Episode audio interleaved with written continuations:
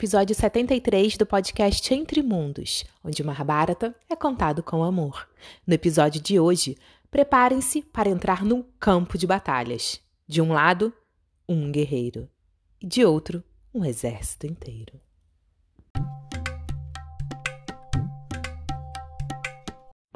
Bumindjaya pilotava a quadriga com muita destreza e muita rapidez, indo em direção ao exército dos Kuros. Aproximadamente dois quilômetros de distância, Arjuna deu o comando para Bumindjaya parar a quadriga. Então ele freou os cavalos e eles ficaram ali, estudando a posição dos inimigos. Bumindjaya, ele olhava pasmado para todo o exército diante dele. Então ele perguntou para Arjuna: Arjuna, quem são esses heróis que se assemelham a montanhas no meio de um imenso oceano. Aí então, Arjuna sorriu e falou: Vossa Alteza Real vai conhecer um por um. Tá vendo aquele ali? Aquele com o emblema de um pote de água dourado no mastro da sua quadriga? Ele é Drona, Dronacharya, o meu mestre. Eu sempre o, adoro. Vossa Alteza deve circunambular a sua quadriga e eu vou atacar ele somente caso ele me ataque primeiro. Esse é um código de ética dos kshatras. Tá vendo aquele outro ali? Aquele herói trajando uma capa de pele de tigre naquela quadriga puxada por cavalos rubros e que também tem na sua flâmula um altar dourado? Ele é Kripacharya.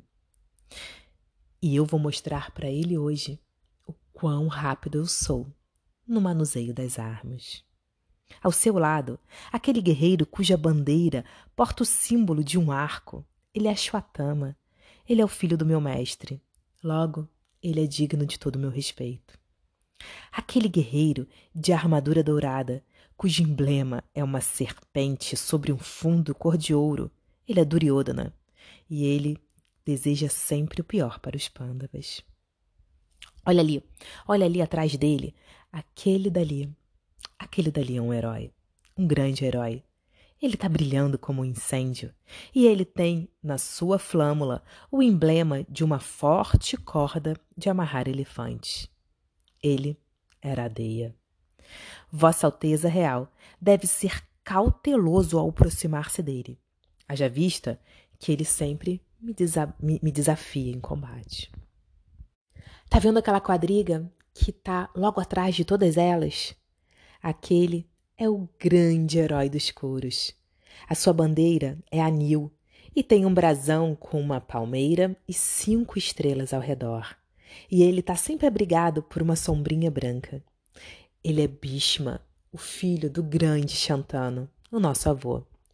E ele é sempre tratado com honra real pelos Kauravas e pelos Pandavas.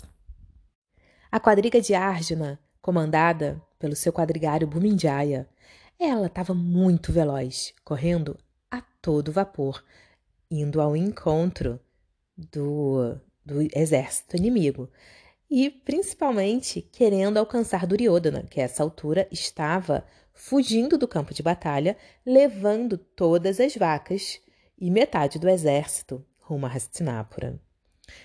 A mais ou menos dois quilômetros de distância dos Kuros, Arjuna ele deu comando para Bumindjaya parar a quadriga, enquanto ele estudava a posição dos inimigos. Bumindjaya olhava pasmado o exército diante dele. Arjuna, quem são esses heróis que se assemelham a montanhas no meio de um imenso oceano? Então Arjuna, sorrindo, dedicou um breve tempo a falar para ele quem era quem. Ó, oh, Vossa Alteza Real, aquele com o emblema de um pote de água dourado no mastro de sua quadriga é Drona, e eu sempre o adoro. Ele é o meu mestre. Você deve circunambular a sua quadriga, e eu só vou atacá-lo somente se ele me atacar primeiro. Esse é o código de ética dos kshatras. Aquele, aquele herói ali, trajando uma capa de pele de tigre, numa quadriga puxada por cavalos rubros, tendo a sua bandeira um altar dourado. Ele é Cripa, e hoje eu vou lhe mostrar o quão veloz eu posso ser no uso das armas. Ao seu lado, o guerreiro cuja bandeira porta o símbolo de um arco, ele é Ashwatthama. Ele é o filho do meu mestre, logo, também é digno do meu respeito. Aquele dali, atrás dele, aquele é um herói. Ele está brilhando como um incêndio e ele tem um emblema de uma forte corda de amarrar elefantes. Ele é o perverso Karna. Vossa Alteza deve ser muito cauteloso ao se aproximar dele, porque ele sempre me desafia em combate. Aquele ali, atrás de todos, aquele é o grande herói dos couros, que tem uma bandeira anil com um brasão desenhado uma palmeira com cinco estrelas. Ele está sempre abrigado por uma sombrinha branca. Ele é Bhishma, o filho de Shantano.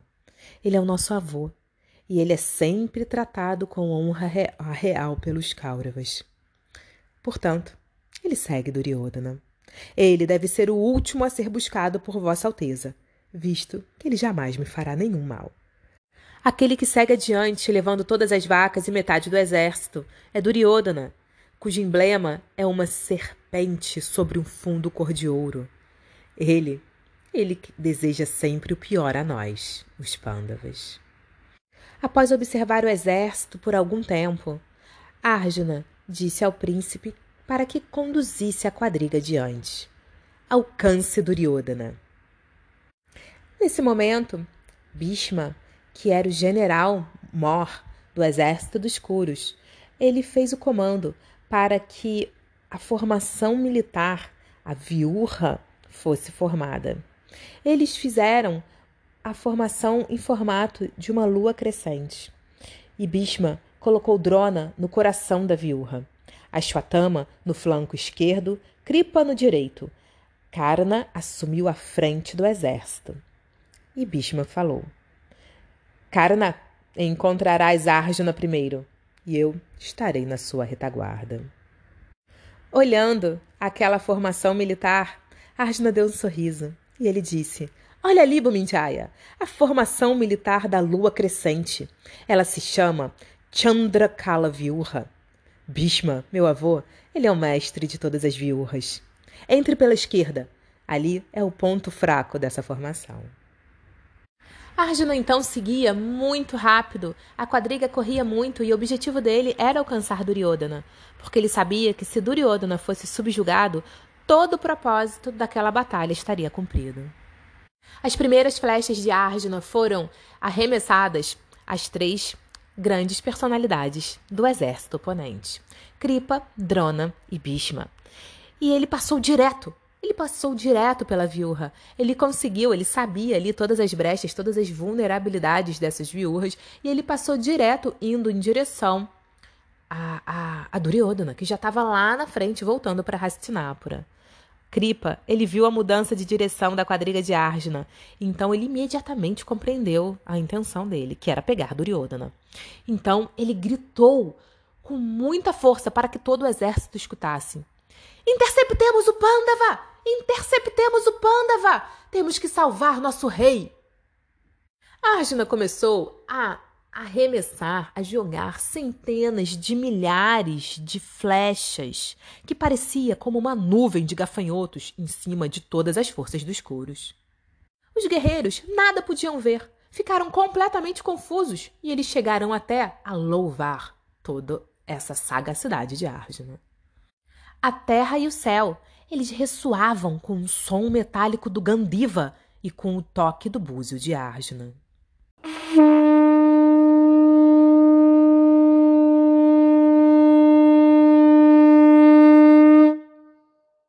Bumindjaya, como quadrigário, ele conseguiu manobrar a quadriga de forma perfeita e ele interceptou Duryodhana, impedindo que as vacas fossem levadas para Hastinapura.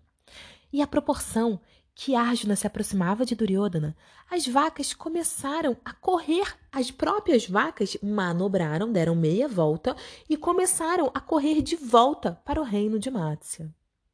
E Duryodhana, ao invés de enfrentar Arjuna ali numa batalha, ele também deu meia volta e voltou para perto de todos os líderes curos. Depois de ter resgatado as vacas do reino, Arjuna disse para Bumindjaya: Deixemos o covarde Duryodhana por hora. Ele fugiu, temendo pela sua vida. Eu sei que o desventurado do Karna deseja me confrontar. Então, assim como um elefante confronta com outro de sua espécie, irei até ele. Eu vou acabar de vez com aquele orgulho. Me leve lá. Então Bumindjaya deu meia volta com a sua quadriga e conduziu velozmente ela ao centro do campo de batalhas, onde ele podia ver todos os líderes escuros. Então, Arjuna ia sendo atacado por tudo quanto é lado. Mas ora Bumindjaya conseguia des desvencilhar, desviar das armas e das flechas, porque ele estava um, com muita habilidade conduzindo aquela quadriga. E por ora, Arjuna ali com seu Gandiva, ele jogava saraivadas de flechas para tudo quanto é lugar, atingindo todo mundo que tentava alguma coisa contra ele. Quatro irmãos de Duryodhana, eles foram agressivamente é, tentar enfrentar Arjuna. Mas Arjuna, ele conseguiu ali desarmá-los, né? Ele é, com as suas flechas, ele quebrou suas armas, quebrou suas armaduras e quebrou suas quadrigas, matou seus cavalos e deixou os irmãos de Duryodhana ali, um dos cem, é quatro dos cem irmãos de Duryodhana ali de pé no campo de batalha, fugindo com medo de Arjuna. Arjuna, ele se lembrou do voto que Bima fez de matar todos os filhos de Dhritarashtra. Então, ele não mexeu com esses quatro. Guerreiros famosos, muito poderosos, que estavam ali, né? É, engrandecendo o exército dos Kuros. Eles se colocaram para enfrentar Arjuna. Mas Arjuna acabava, destruía, matava um por um. Arjuna era um só, então ele estava sempre cercado pelo exército dos Kuros. Só que Arjuna, ele parecia dançar em sua quadriga enquanto disparava suas flechas com plumas douradas. Longas correntes de flechas eram vistas a partir de Arjuna em todas as direções. Ele se movia entre o exército Kuro, parecendo um incêndio florestal, consumindo lenha seca ao fim do verão. O campo de batalha se descortinava numa cena medonha, com corpos mutilados de guerreiros e animais atirados por toda parte. Elefantes barriam e cavalos relinchavam em terror. O berro dos guerreiros e o soprar dos búzios e das trombetas somavam-se em toda a barulheira. Acima de todos esses sons, faziam-se ouvir os terríveis gritos de Hanuman no galhardete de Arjuna. Essa era a cena da batalha. Arjuna, chegando perto da quadriga de Iradeia, ele foi flechado com doze flechas, que feriu tanto Arjuna quanto Bumindjaya e alguns dos cavalos.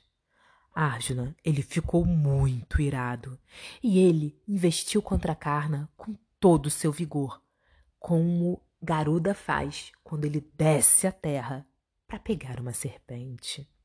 Os demais curos, eles estavam vendo esse duelo prestes a ter início entre os dois heróis. Então, eles simplesmente se afastaram para assistir. Arjuna fez cair uma tempestade de flechas sobre Iradeia Iradeia rechaçou-as com as suas próprias flechas e contra-atacou Arjuna com mais outras mil. Radeia parecia uma fogueira cuspindo faíscas sem fim.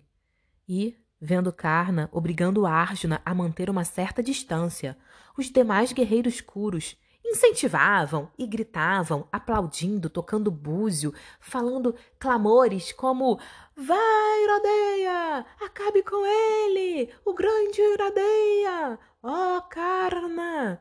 E aquilo.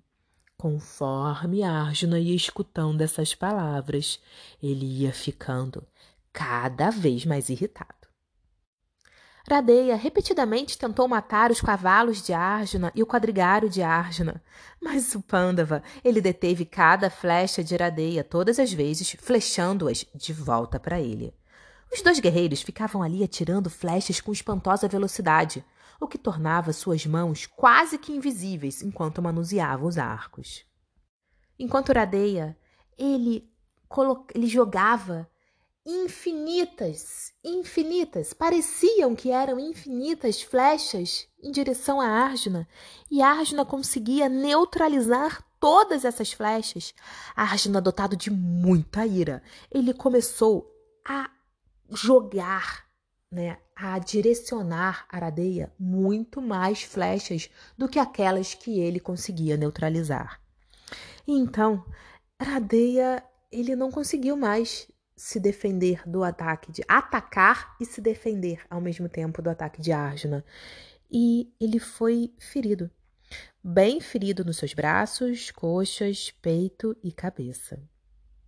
Lembrando que ele não tinha mais a sua armadura natural, ele foi obrigado pelas circunstâncias a sair do campo de batalha. Assim que Iradeia saiu do campo de batalhas, todo o exército, encabeçado por Duryodhana, partiu para cima de Arjuna. Mas Arjuna, Arjuna, ele estava dotado de poder. E ele respondeu com muita disposição àquele ataque. Ele começou a manifestar várias armas celestiais e ele encheu todo o céu de flechas. Nenhuma parte do campo de batalha ocupado pelos curos era visível enquanto choviam as flechas de Arjuna. Era impossível olhar para Arjuna na sua ira ali no campo de batalha, porque ele parecia o fogo do término da manifestação cósmica. E ele estava lutando como um sobre-humano, devastando todos os seus inimigos.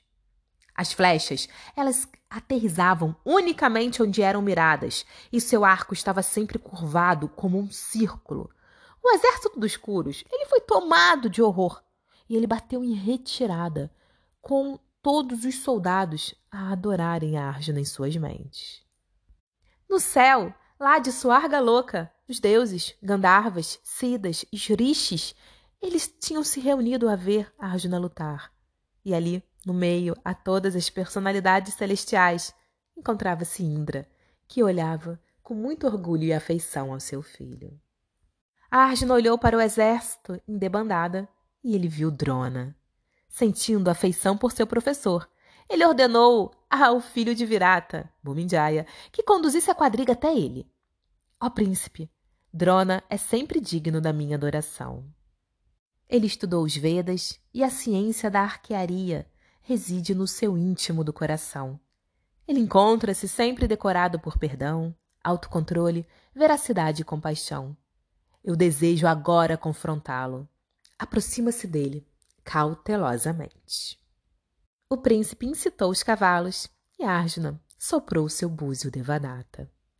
Drona viu aproximando e sacou seu buro, e sacou seu búzio também, soprando poderosamente. Os dois búzios soaram juntos e eles pareciam como mil trompetes. Os cavalos vermelhos de Drona, eles se ergueram e puxaram velozmente a sua quadriga em direção a Arjuna. Arjuna se regozijou ao ver Drona vindo em sua direção. Há quanto tempo eles não se viam? Há quanto tempo?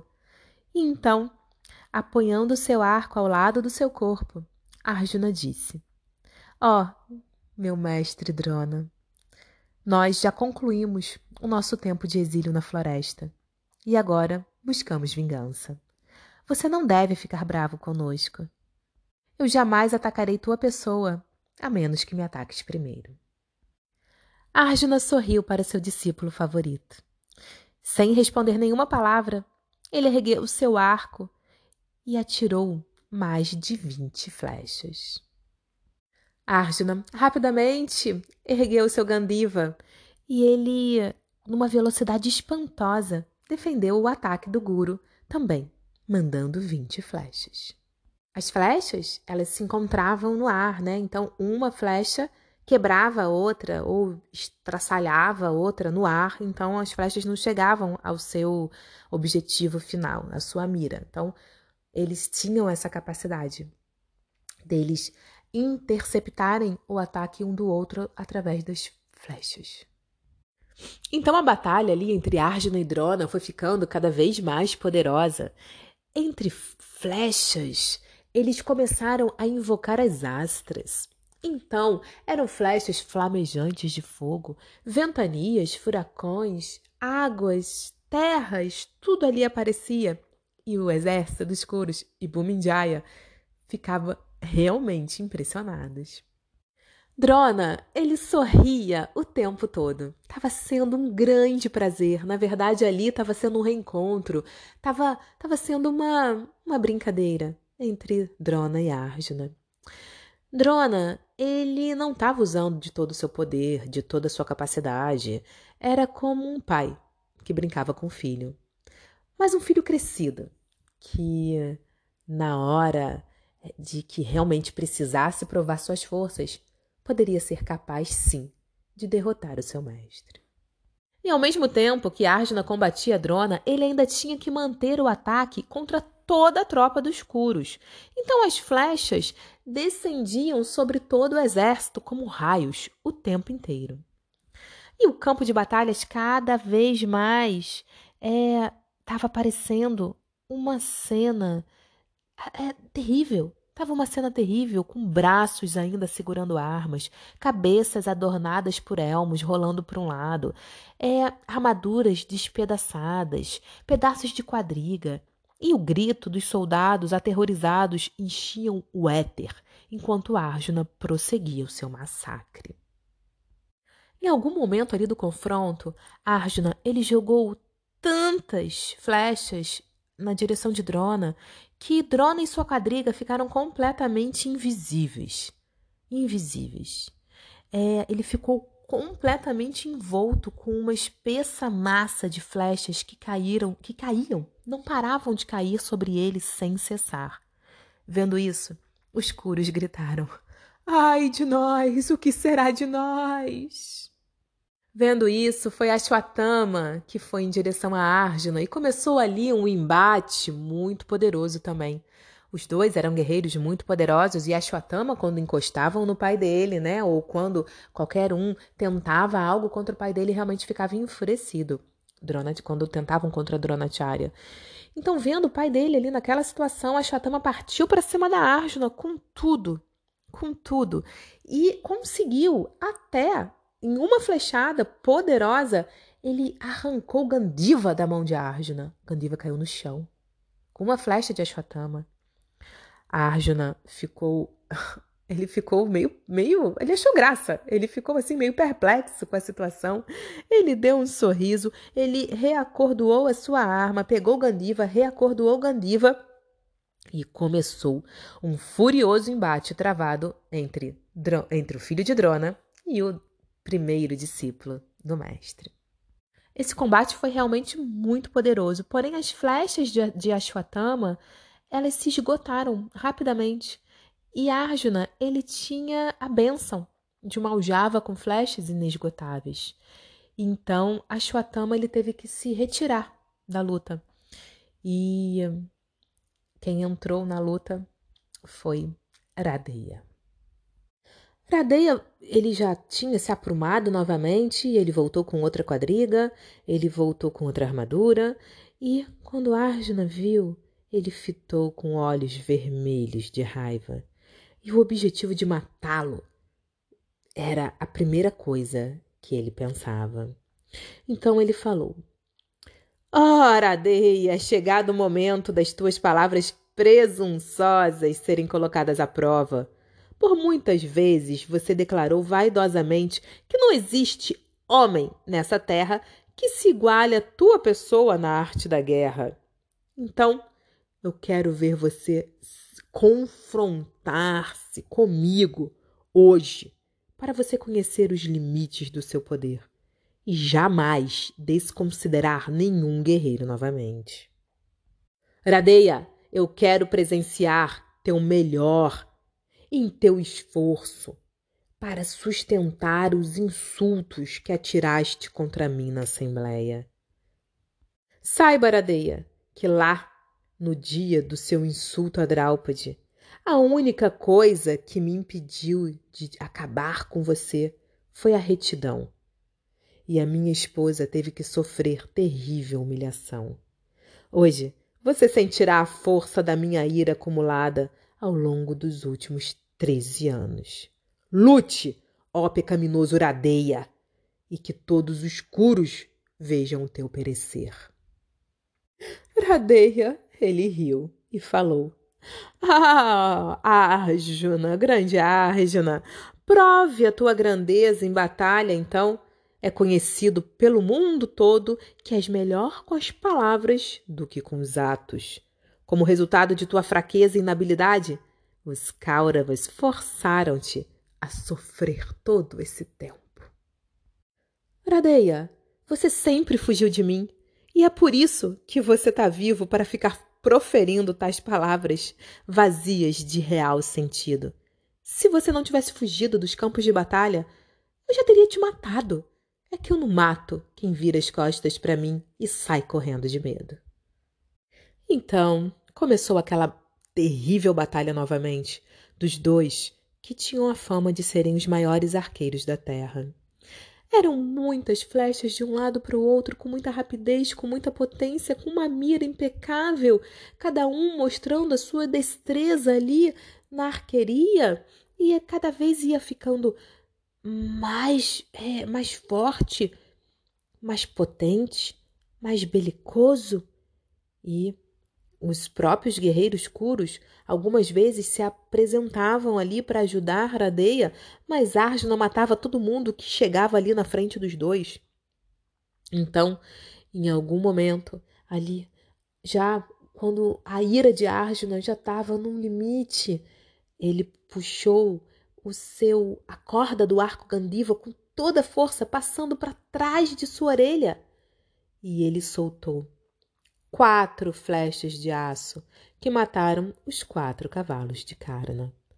Com outra poderosa flecha, mais uma vez, Arjuna acertou o peito de Karna e ali produziu um som como se fosse uma explosão. A flecha, ela perfurou a armadura comum, né, de Iradeia e transpassou o corpo. Iradeia caiu inconsciente ao lado da sua quadriga e o seu quadrigário rapidamente o carregou, para outra quadriga e levou-o embora dali.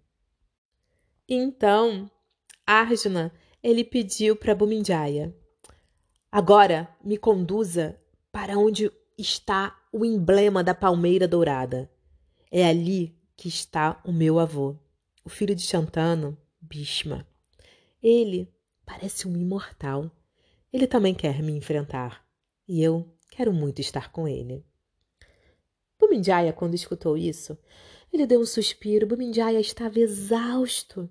E ele falou: Arjuna, eu, eu não acredito que seja possível continuar. Minha mente está confusa. Meus membros estão fracos. É, eu não consigo. Minha, minha, minha, meus ouvidos ficam escutando o tempo inteiro o som dos búzios, dos gritos, do grito de Hanuman, do, do, do, do, do eu não, eu não tô. Das armas celestiais, os unidos das armas celestiais. Eu não tô mais aguentando o cheiro de sangue, de carne humana. Eu jamais vi uma batalha como essa. Eu tô ensurdecido. Eu tô completamente estarrecido. Eu, eu não sei se eu aguento, Arjuna.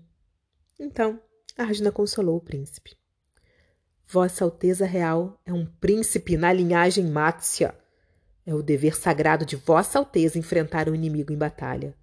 Encoraje-se encontrarás força no poder supremo. O Senhor Supremo sempre fica satisfeito quando nós cumprimos nossos deveres prescritos com firmeza e determinação. Escutando isso, Bumindjaya, ele colocou seu peito para frente, seus ombros para trás, levantou a cabeça e ele foi encorajado e incitou os corcéis de Arjuna a irem ao encontro de Bhishmacena. Então, Arjuna foi. Chegando lá, ele ele reverenciou, né, de, de uma certa distância o seu avô. E o avô tinha ali uma feição muito plácida, muito feliz de ver Arjuna bem, saudável, extremamente poderoso depois de tanto tempo. Ninguém conseguia segurar Arjuna. Então, imediatamente, assim que Bhishma entrou na zona de fogo de Arjuna, ele começou a disparar flechas contra o ancestral Kuro. Bhishma pacientemente ia neutralizando cada flecha. E aí, vendo isso, mais quatro dos irmãos de Duryodhana, eles entraram ali na batalha para tentar derrotar Arjuna e proteger o avô. Um deles era do Shasana, que lançou impetuosamente uma lança no peito de Arjuna. E a lança realmente penetrou o peito de Arjuna. E Arjuna ficou muito irado e mandou um monte de flechas, uma saraivada de flechas para cima de Dushasana e de seus outros três irmãos, que ficaram extremamente feridos e foram levados para fora do campo de batalha. Arjuna ali arrancou a lança que tinha entrado em si mesmo e continuou a briga. Bhishma, ele comandou que toda a tropa sitiasse Arjuna. Então, Arjuna e Bhishma ficaram ali no centro e toda a tropa ao redor deles. O Pândava girava em sua quadriga com seu arco constantemente formando um círculo, atirando flechas para todas as direções. Flechas ardentes que dilaceravam toda a força Kuro. Nessa batalha, Arjuna parecia o sol do meio-dia com seus raios insuportáveis. Heróis curos saltavam de seus carros e fugiam, deixando para trás até suas armas. A batalha estava muito violenta, até que Bhishma ele jogou uma flecha que destruiu todo toda a flâmula de Arjuna. Ele flechou Hanuman que estava lá na bandeira de Arjuna.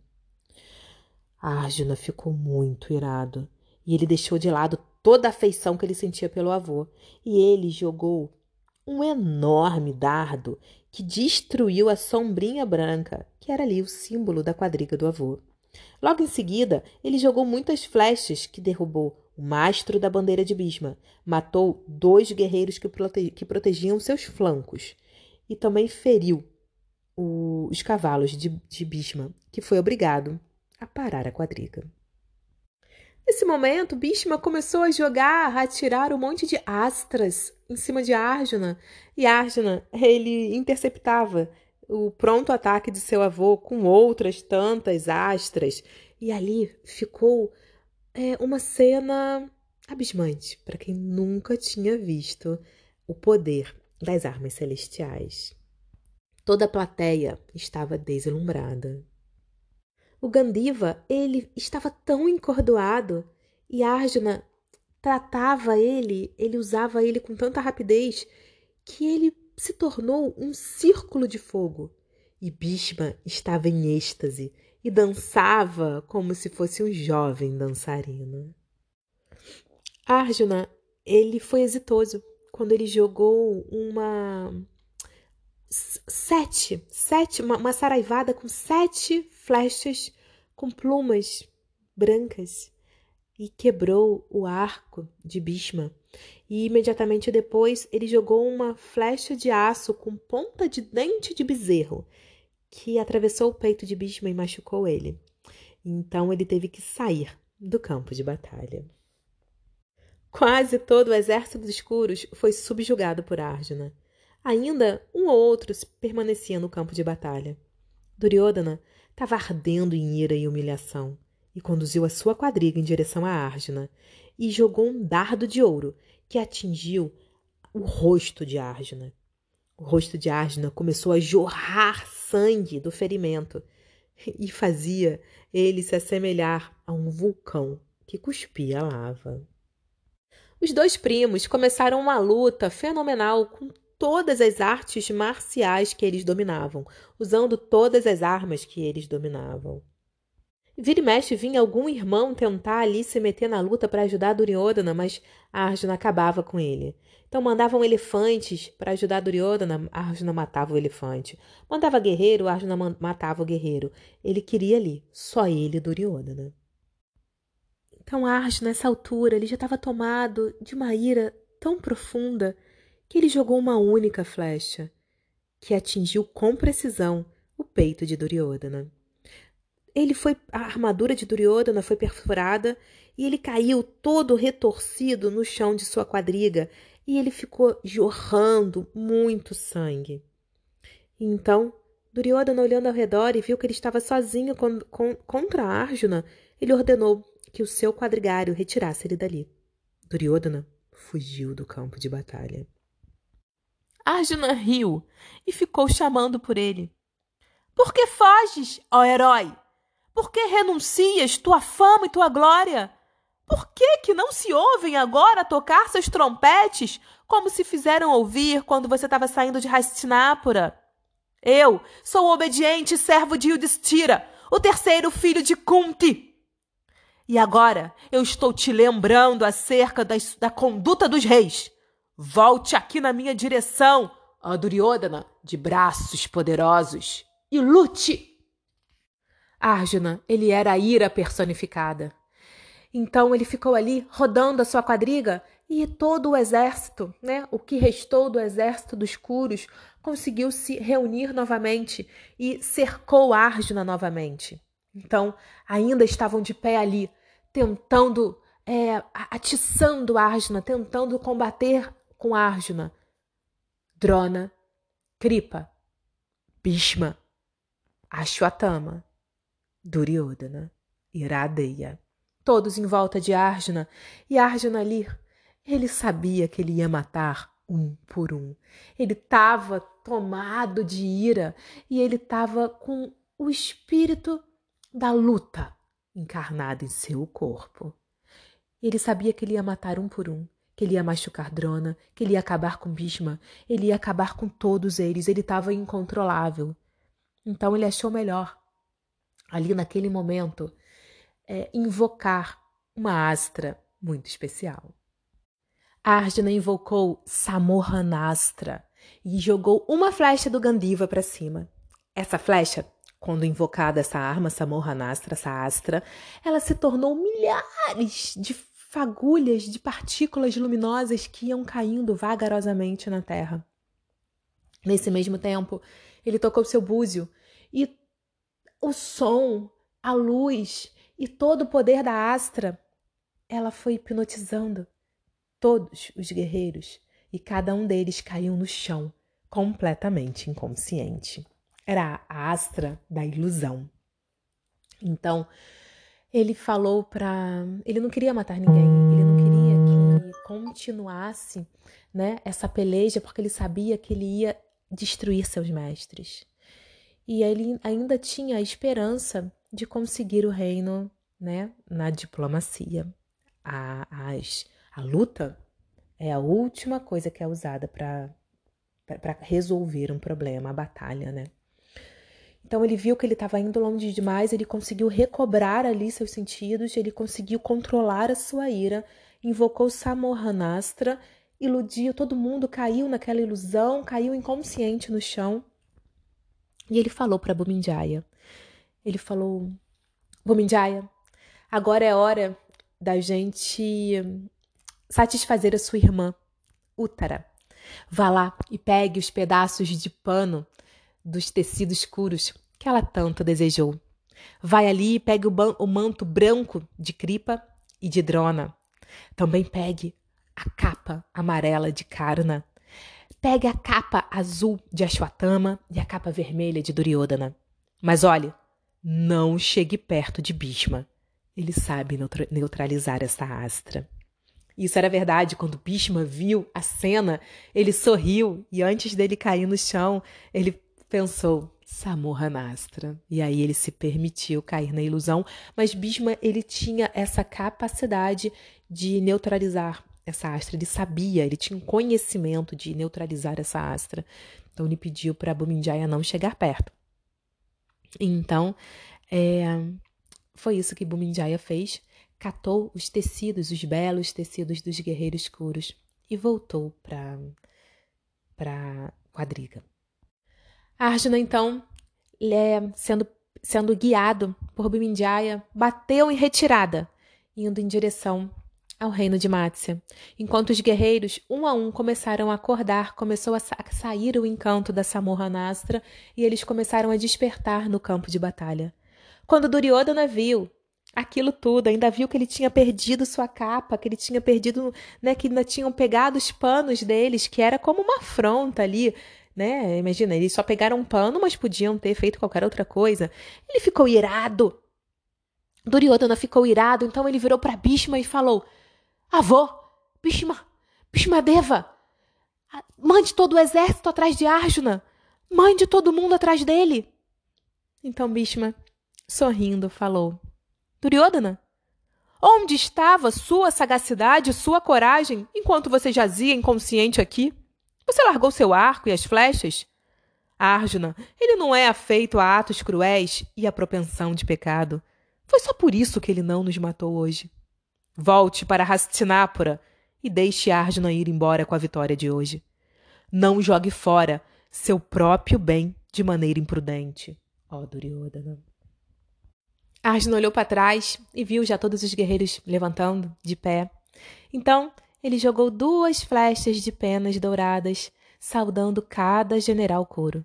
Duas para Drona, duas para Kripa, Bhishma e Ashwatthama. E a última flecha ele jogou, mirou na coroa de Duryodhana e estraçalhou ela em mil pedaços. Arjuna disse para Bumindjaya: Leve a nossa quadriga ao crematório. Vamos para lá. E o que aconteceu depois, vocês vão ver na semana que vem.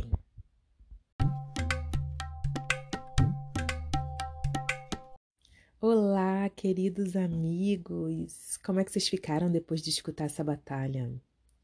Agora a gente pode até perceber, né? Os, os kshatriyas com certeza adoraram. Gostam das cenas de batalha, das descrições, ficam animadíssimos. Os brahmanas já não se sentem muito à vontade com a carnificina de Arjuna, como foi descrito por Vyasa. E aí a gente lembra aquela história, né? de Iradeia, a famosa história de Iradeia com seu mestre Bhargava, onde ele onde o mestre descobre que ele não é um kshatriya só pelo fato da força interior de Iradeia ali de aguentar a dor, de aguentar o sangue, seu sangue escoando pela sua perna, aquela dor terrível que sentia ao ser picado pelo besouro, pelo bicho, né? E, e o mestre descobriu só pela natureza da pessoa, né? Ele falou: você não é um kshatriya, você não é um brahmana. Um brahmana jamais aguentaria isso. Então é interessante até mesmo para a gente entender a importância de conhecermos nossa própria natureza e respeitarmos nossa própria natureza. O, o Mahabharata, ele fala muito dessas castas, né, das castas principais da era védica, são os brahmanas, kshatriyas, os vaixas e os shudras. Os brahmanas, novamente, né, vamos passar, vamos lembrar, os brahmanas eles estão ali no topo da sociedade, é como uma pirâmide. Os brahmanas são em menor número e estão no topo da pirâmide, por serem é a classe estudiosa, a classe intelectual, acadêmica, e principalmente a classe religiosa. Os brahmanas eles estão sempre inclinados e comprometidos em, com a vida espiritual, com o conhecimento espiritual. E manter a vida espiritual e manter o conhecimento espiritual e propagar né, é, na nação. Então a gente viu né, durante todo assim essa leitura até, até aqui, que os reis recebem visitas dos brahmanas, os reis escutam os brahmanas, né? os brahmanas chegam nos reinos para contar histórias, contar histórias purânicas, dar conselhos, e todo mundo para, lava os pés dos brahmanas, faz toda ali as cerimônias né, de recepção de uma grande alma, e é, é ali um evento. Ou então que reis eles com, com muito assim Yudhishthira, ele ele bancava, ele dava doações para, ai, nem vou me lembrar agora, 60 mil brahmanas, e depois outros tipos, né? Porque tinha vários tipos de brahmanas diferentes, os brahmanas que fazem cerimônias de fogo, os brahmanas que são peregrinos, os brahmanas que são os brahmanas que têm famílias, os casados. Então, assim, tem um monte de tipos de brahmanas ali e o Distira mantinha, né? Todos eles, ele queria manter os brahmanas no seu reino para que Indraprasta fosse um reino espiritual, tivesse a força da espiritualidade.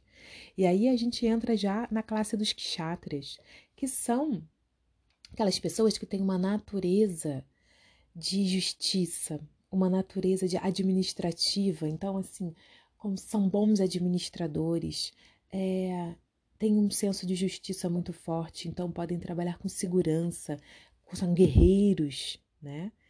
Guerreiros na era, nas eras antigas e hoje em dia tem essa natureza mesmo de enfrentar a vida com uma força interior muito forte, uma força bruta, uma força bruta e os kshatras, eles administrativamente, eles mantinham os brahmanas. Os brahmanas são mantidos pela sociedade com muito prazer, com um senso de dever, mas não um peso, mas um senso até de honra. Eu mantenho os brahmanas com muito orgulho, com muito prazer. Faço questão disso acontecer, né?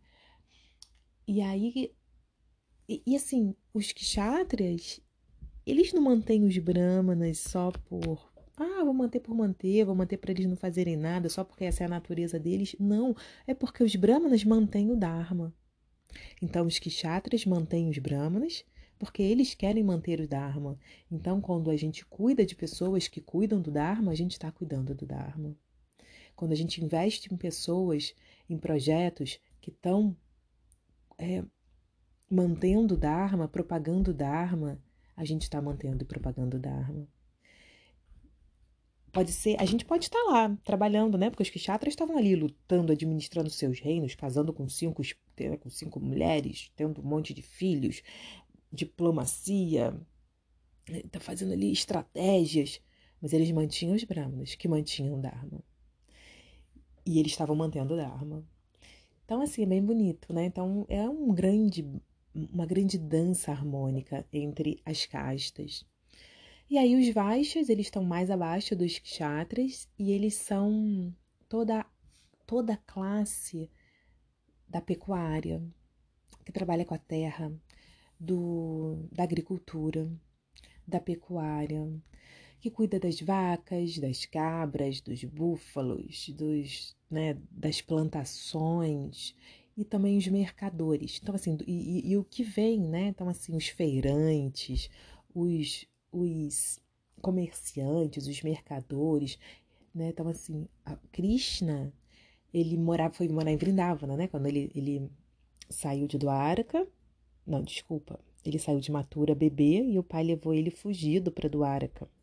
Então, ai meu Deus, saiu de Matura bebê e o pai levou ele escondido para Vrindavana. Então ele viveu ali como filhos de Vaixas, de, de líderes, né? Nanda Maharaj, o pai de Krishna, e Yashoda Mai, a mãe de Krishna, eles eram líderes de toda uma comunidade Vaisha que lidava com laticínios, então eles faziam manteiga, é, queijos, iogurtes, então trabalhavam com leite e e, e, e, cuidavam das vacas, dos pastos, das plantações, dos grãos. Então, Krishna ele viveu nessa, nessa sociedade vasta por sua primeira infância, né, até a sua adolescência. E aí é até, interessante que no capítulo passado, a Shwatama, no meio da sua discussão com. Eu não comentei isso, mas a Shwatama, no meio da sua discussão com Duryodhana, ele fala ele chama Duryodhana, ele fala que Duryodhana não conseguiu o reino de Indraprasta de uma forma digna como um Kshatriya. Porque não teve batalha, não teve luta, não teve absolutamente nenhum embate entre Yudhishthira e Duryodhana, que ele conseguiu Indraprasta, ele conseguiu o reino dos Pandavas como um Kshatriya. Não, desculpa, ai, hoje eu tô confundindo tudo, como um Vaishya. Porque os Vaishyas eles são os baixos eles são autorizados a enganar, sabe? Então, quando a gente vai num, numa loja e fala, né? Ah, esse tecido é bom dessa roupa? Nossa, é ótimo. Nossa, esse, tecido encolhe? Não, não encolhe nada. Pode levar, pode secar na máquina de secar que não vai encolher. Aí, tipo, encolhe e você fala: Meu Deus, como eu acreditei naquela pessoa. Ele é um Weich, ele é um mercador. E ele é autorizado a fazer essas coisas. Moralmente, é, é autorizado. Um Weich, ele não, ele não, ele não pode é, falar a verdade o tempo inteiro, senão ele não vai vender. Ah, essa, esse tomate está muito maduro? Não, ele tá só assim molinho, bem vermelho, né? Uma cor rubra e mole desse jeito, mas ele tá bom, ele ainda dura bastante. Não, sempre compro dele, ele dura bastante. Ó, ninguém reclamou até agora. Aí a gente compra e já chega em casa, só da venda até em casa já apodreceu, né? Porque tava tão maduro que não aguentou nem carro. Então, essas coisas, assim, que são baixas. Então, é, o, não quer dizer que tudo baixamente, mas que é uma natureza do mercador. Então, por isso até que muitas pessoas têm dificuldade de, assim, é, pessoas que trabalham com a promoção da sua própria imagem, que precisam, né? Que são autônomos, é, professores de yoga, terapeutas é, alternativos, né?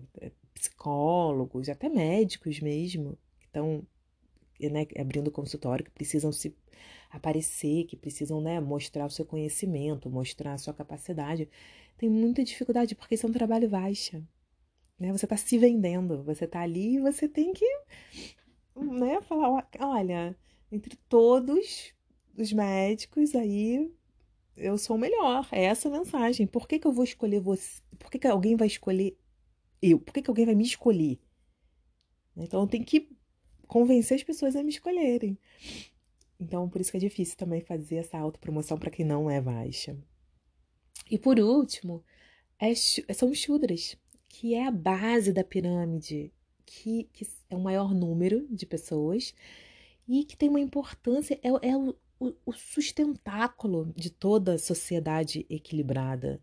Que os Shudras eles trabalham apoiando todas as classes. Sabe? Sabe aquelas pessoas que são que usam, né, aquelas camisas apoio? Eu gosto muito, gente, eu adoro.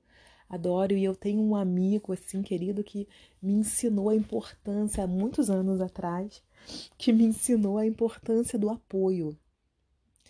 E aquela, né, tem aquela camisa apoio, sempre tem em festivais, em, em shopping. Então, assim, o, o ele dá esse apoio. E quantas vezes a gente precisa de um apoio, né? É exatamente isso que a gente precisa, de um apoio, de alguém que tá ali, vai lá que eu dou conta aqui, vai, troca a lâmpada que eu seguro a escada. Né? Esse segurar a escada, às vezes você vai cair de qualquer maneira, a escada não vai, não vai te impedir, mas você se, se sente uma segurança tremenda de alguém segurando a sua escada.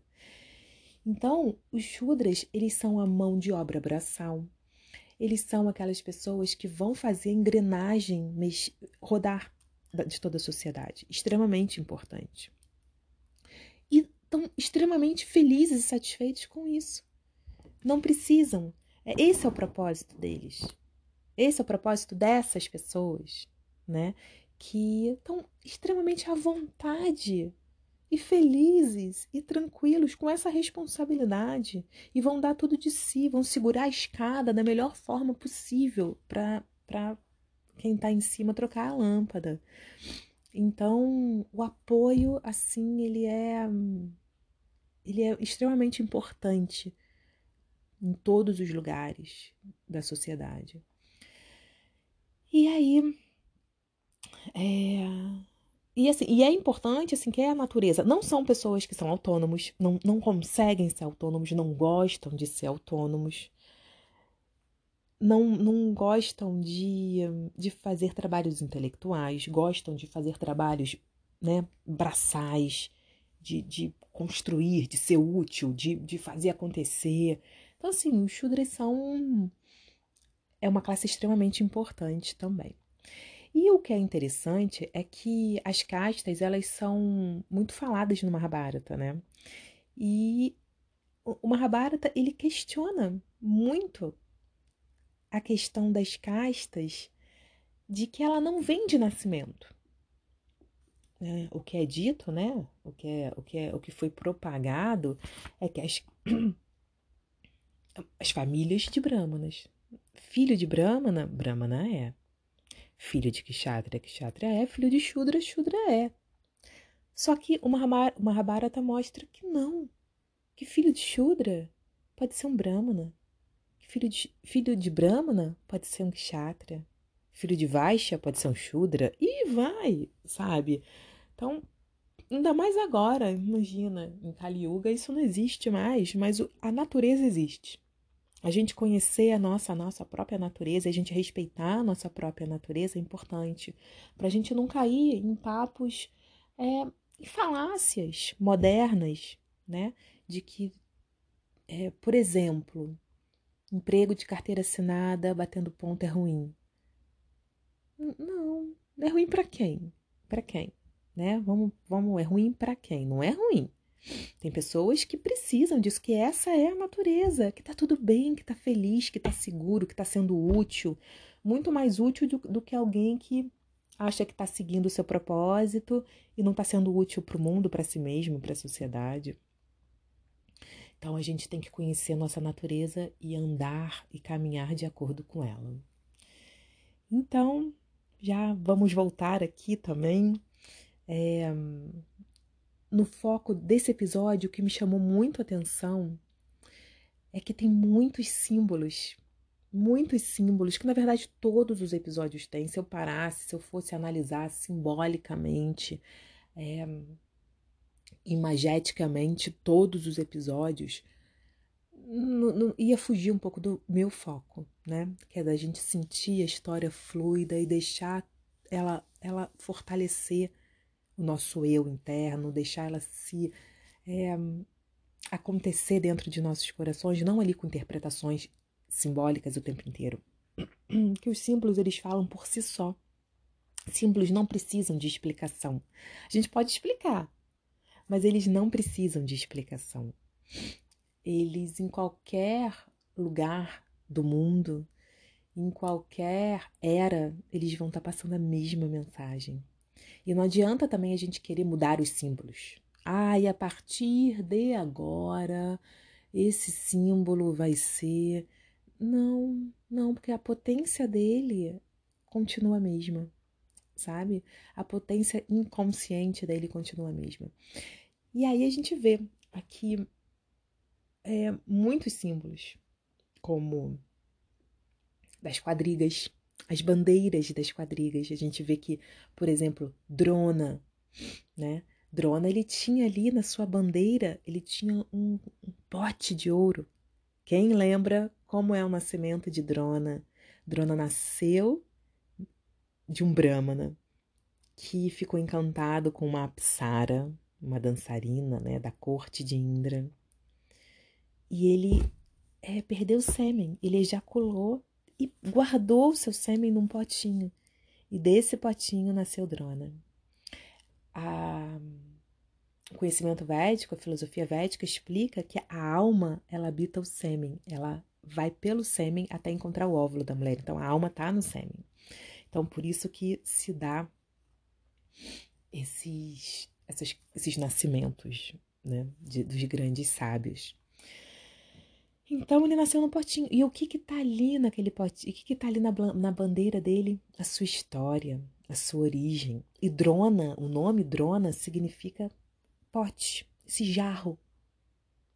Então ali, ele tá ali com lembrando a sua origem, né, balançando na sua flâmula. É, Bhishma, Bhishma tem uma palmeira iluminada por cinco estrelas. Então, de acordo aqui com o dicionário, dicionário dos símbolos de Jean Chevalier, olha aqui, olha, a palmeira, ele é o símbolo da vitória, da ascensão, da imortalidade. É, Jung faz dele um símbolo da alma, das folhas das palmeiras, né? Das folhagens das palmeiras, um símbolo da alma. E é esse que Bhishma usa. E Bhishma, vamos lembrar que ele era praticamente imortal, né? Ele ia escolher a hora de sua morte. E ele vai escolher um, em algum momento, mas assim, ele viveu bastante tempo, né? Sem o risco de ser morto sem ele quisesse. E as estrelas são os faróis, né? Ali iluminando toda essa vitória, essa ascensão, toda a alma dele. Então, e mais, ele veio das estrelas. Bhishma ele foi criado em Swarga Louca, no, no, no, ali no mundo dos deuses, né? Ele é filho de Ganga, da deusa do rio Ganges. Então, vamos lembrar quando Bhishma nasceu, ele passou 16 anos sendo treinado, criado e educado pelos deuses. Então, tá ali toda a estrela em volta da palmeira dele. É... Ah, e aí temos é, Radeia com a corda de amarrar elefantes. A corda de amarrar elefante, ele é um símbolo muito presente, assim, dentro ali dessa, dessa simbologia védica. A varinha de domar elefante, a corda de amarrar elefante, sempre aparece. E é o símbolo da força, do poder, né? A corda de amarrar o elefante doma o que é indomável, amarra o que é inamarrável. E é isso que Iradeia quer. Ele quer domar, né, os elefantes internos. E assim, tem uma simbologia védica, né, um paralelo que sempre usa um elefante louco. Ai, é como um elefante louco passando, um elefante louco, ou um elefante no cio. Então, era algo muito comum ali na época, elefantes passando para um lado para o outro. Eles usavam elefantes nas batalhas, então esse elefante era um animal muito presente na vida dos humanos. Então, eles usavam muito essa essa imagem dos elefantes. Então, uma corda de amarrar elefante, Radeia quer amarrar seus próprios elefantes loucos internos, ele precisa se autodominar. Né? E ao mesmo tempo que ele está ameaçando através da sua bandeira dominar a todos do exército inimigo. E por aí vai. E por aí vai. Nós temos de Kripa, a bandeira é um altar dourado. Ele é um, ele é um, ele é um brahmana.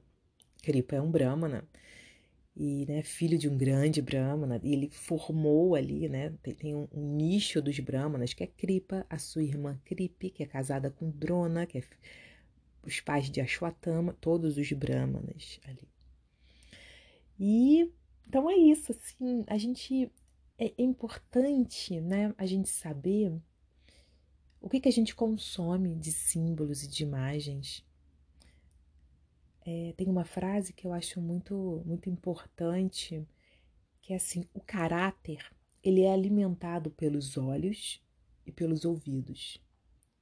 Então a gente tem que prestar muita atenção o que, que a gente consome através dos nossos olhos, o que, que a gente vê, o que, que a gente usa, o que, que a gente tatua no nosso corpo, o que, que a gente invoca através das nossas paredes, das, do, do, do que a gente está olhando o tempo inteiro. Então nós temos que trazer símbolos divinos para a nossa vida. Trazer símbolos divinos para o nosso dia a dia, para o nosso olhar, símbolos e sons. Tomar muito cuidado com o que a gente escuta, com o que a gente consome de música, de palavras, né? De, de é, o que, que a gente fala, o que, que a gente escuta. Então, assim, porque os símbolos eles têm um poder muito grande nas nossas vidas. E é um poder para o bem ou para o mal também. Ele instiga nossas lembranças, nossas sensações, sentimentos, e a partir daí também instiga nossas ações. Então, ficamos de olho, né?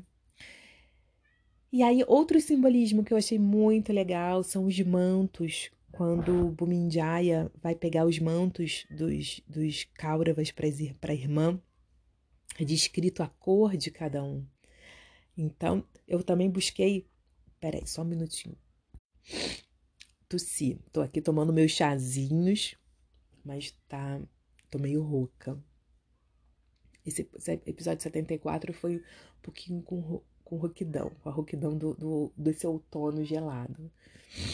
Então, eu busquei também no, no dicionário dos símbolos as cores o amarelo de iradeia, que é uma cor, fala que é a cor mais quente e estridente, porque ele era super estridente, né? Tava sempre berrando, vociferando por aí o que, que ele ia fazer acontecer, e expansiva de toda a cartela de cores. Fala que é difícil atenuar o que se extravasa da cor amarelo. E é a cor do sol, do sol do meio-dia e do Deus do sol. Total oradeia, né?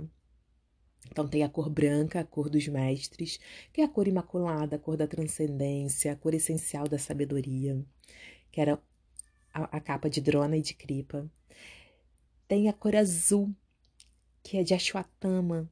Eu achei muito interessante essa, que fala que é a cor mais profunda das cores, que é o vazio acumulado, o vazio exato, puro e frio. Diferente do verde, porque o verde tonifica o corpo, mas o azul não.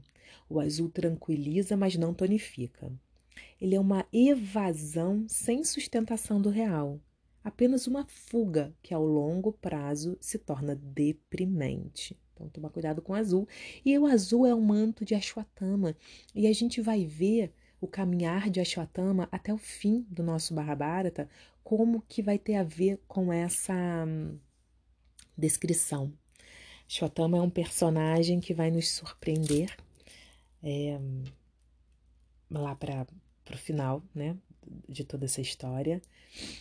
E, e, e, ele realmente se torna deprimente, assim, tudo que acontece. E ele tem um vazio acumulado dentro dele, que ele não foi nutrido. Ele não nutre. Ele não foi nutrido. Lembra da história do leite? Lembra da história do leite de Ashwatthama? Que toda a confusão da vida de Drona foi por causa de, com, com Drona, com o, o pai de Draupadi, com Drupada. Foi por causa desse leite para nutrir Ashwatthama que não era nutrido. Então, ele teve que lidar com isso e depois com todo o, o, vazio que ele carregava dentro. Porque ele era incrível, ele era o filho de Drona, ele era um guerreiro, assim, que a gente nem consegue imaginar de tão poderoso que ele era, famosíssimo. Ele só não era Arjuna. E aí, mas quando a gente tem um vazio dentro da gente, esse vazio ele vai se se a gente não nutre ele, se a gente não acolhe, se a gente não compreende, se a gente não trata, esse vazio ele vai vai permanecendo, vira um buraco negro dentro de nós que consome tudo, né? E a todos que passa pela nossa frente, assim, sempre vai arrumar um motivo para manter o vazio. Sempre vai ter um bom motivo para o vazio estar tá ali. E para as nossas falhas, e para nossas faltas, e para nossa. Vira uma fuga, né? Exatamente o que está aqui, vira uma fuga.